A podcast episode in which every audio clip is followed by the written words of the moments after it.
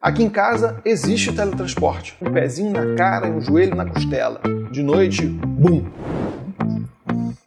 O teletransporte é objeto de devaneios científicos e ficcionais desde não sei quando, muito tempo. É algo que não existe, mas habita o imaginário popular, fomentado por livros e filmes de ficção científica.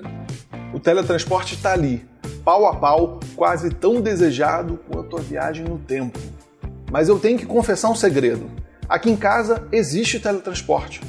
Meu primeiro contato com teletransporte foi na época da juventude, quando me teletransportei de uma festa para casa. Em um momento eu estava à noite bebendo um goró e no outro estava acordando na minha cama, já de manhã.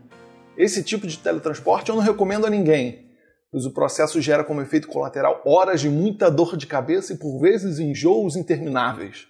Mas, depois de mais velho, eu me deparei com outro tipo de teletransporte, muito mais afetuoso e que acontece quase que diariamente.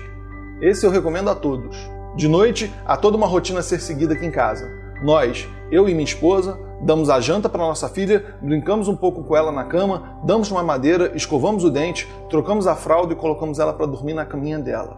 Eu e minha esposa aproveitamos esse tempinho para ficarmos juntos até adormecermos na nossa cama também. No início da noite, dormimos confortáveis, sono limpo, reflexo de muito espaço na cama de tamanho queen size. De noite, bum! Acontece o teletransporte. Minha filha aparece no meio da cama, dormindo entre mim e a minha esposa. O espaço que era vasto fica escasso. Não há mais como virar de um lado para o outro e sou obrigado a dormir o resto da madrugada com um pezinho na cara e um joelho na costela.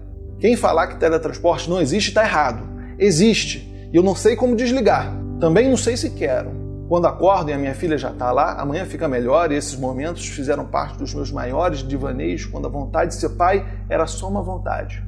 Faço questão de viver esses momentos nas certezas que eles não são ficções, muito menos científicas e que pouco importa se existe ou não viagem no tempo ou teletransporte, pois o presente é o único lugar que eu desejaria estar.